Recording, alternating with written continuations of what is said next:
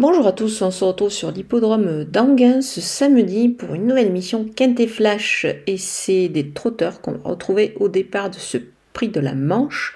C'est une épreuve qui est réservée aux chevaux âgés de 5 à 10 ans. Ils vont évoluer sur la distance de 2850 mètres. Il y a deux poteaux de départ. Ils seront 6 à rendre 25 mètres sur les 15 partants en lice on peut déjà s'appuyer sur des bases quand même assez solides et pour moi ces bases-là se situent euh, eh ben, au deuxième poteau, mais on va voir tout ça avec mon analyse.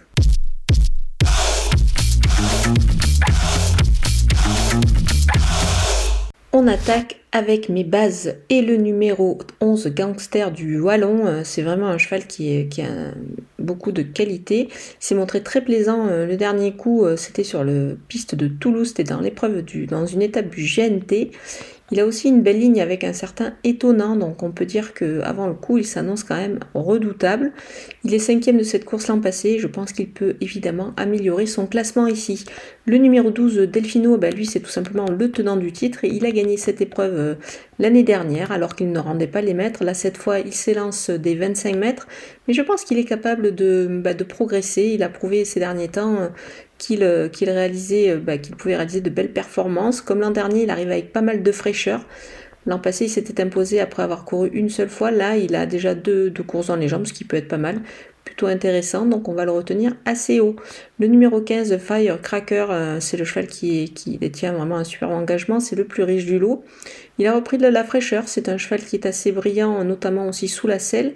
Donc je pense qu'il devrait pouvoir euh, réaliser ici une belle performance. Il a déjà démontré qu'il pouvait briller euh, à l'atelier en étant déféré des quatre pieds. Ça sera le cas ce samedi, donc on va le suivre en confiance. On poursuit avec les opposants et le numéro 2, Cyrano 2B. il semble désormais ben, capable d'enchaîner les belles prestations. Donc dans cette épreuve, je pense qu'il devrait pouvoir se distinguer. Sa récente tentative à Vincennes est bonne on va le garder.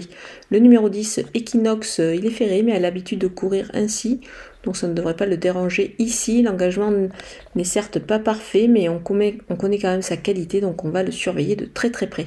Le numéro 6, Belker, euh, la distance est vraiment extra, il est déféré des quatre pieds, euh, moi je pense qu'il détient ici une belle chance. Le numéro 13, Décoloration, il faut le reprendre sur ses meilleurs titres, c'est quand même un cheval qu'on connaît bien et qui a réalisé de belles performances peut-être dans cette catégorie-là aussi, donc euh, il est pieds nus et l'engagement est plutôt favorable. Mon coup de poker, euh, c'est le numéro 3, Astronaute. C'est tout simplement un cheval qui a remporté le critérium des 4 ans. donc on, peut dire qu'il a pas mal de qualité ce cheval-là.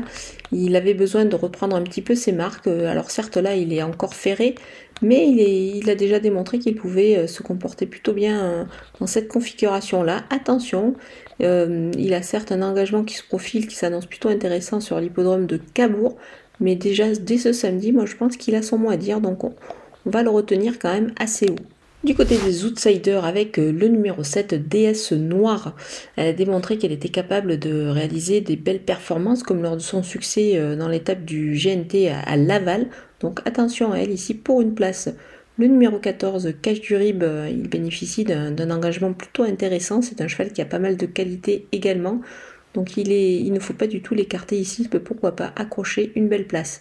Le numéro 8, Fly Speed, euh, il doit rassurer euh, malgré la qualité de l'engagement. Donc c'est pour cette raison que je, ne l'écarte pas du tout parce que je pense qu'il est capable de, pourquoi pas, créer une petite surprise. Le numéro 4, Eberton, il vient de gagner en Anguin dans un quintet, il se surprenait un tout petit peu. Euh, il est encore pieds nus, donc euh, on va s'en méfier ici quand même. Le numéro 5, Al Capone Steka. Il n'est pas de tous les jours, mais attention, s'il reste sage, je pense qu'il est capable de réaliser une performance intéressante. Franck Nivard est au.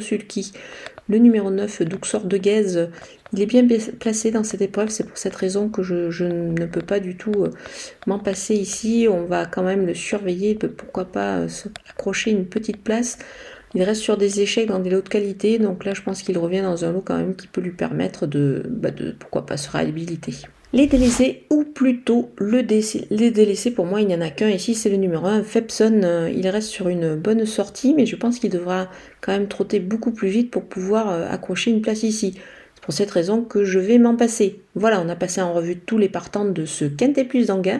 Je vous laisse avec ma sélection et mes conseils de jeu.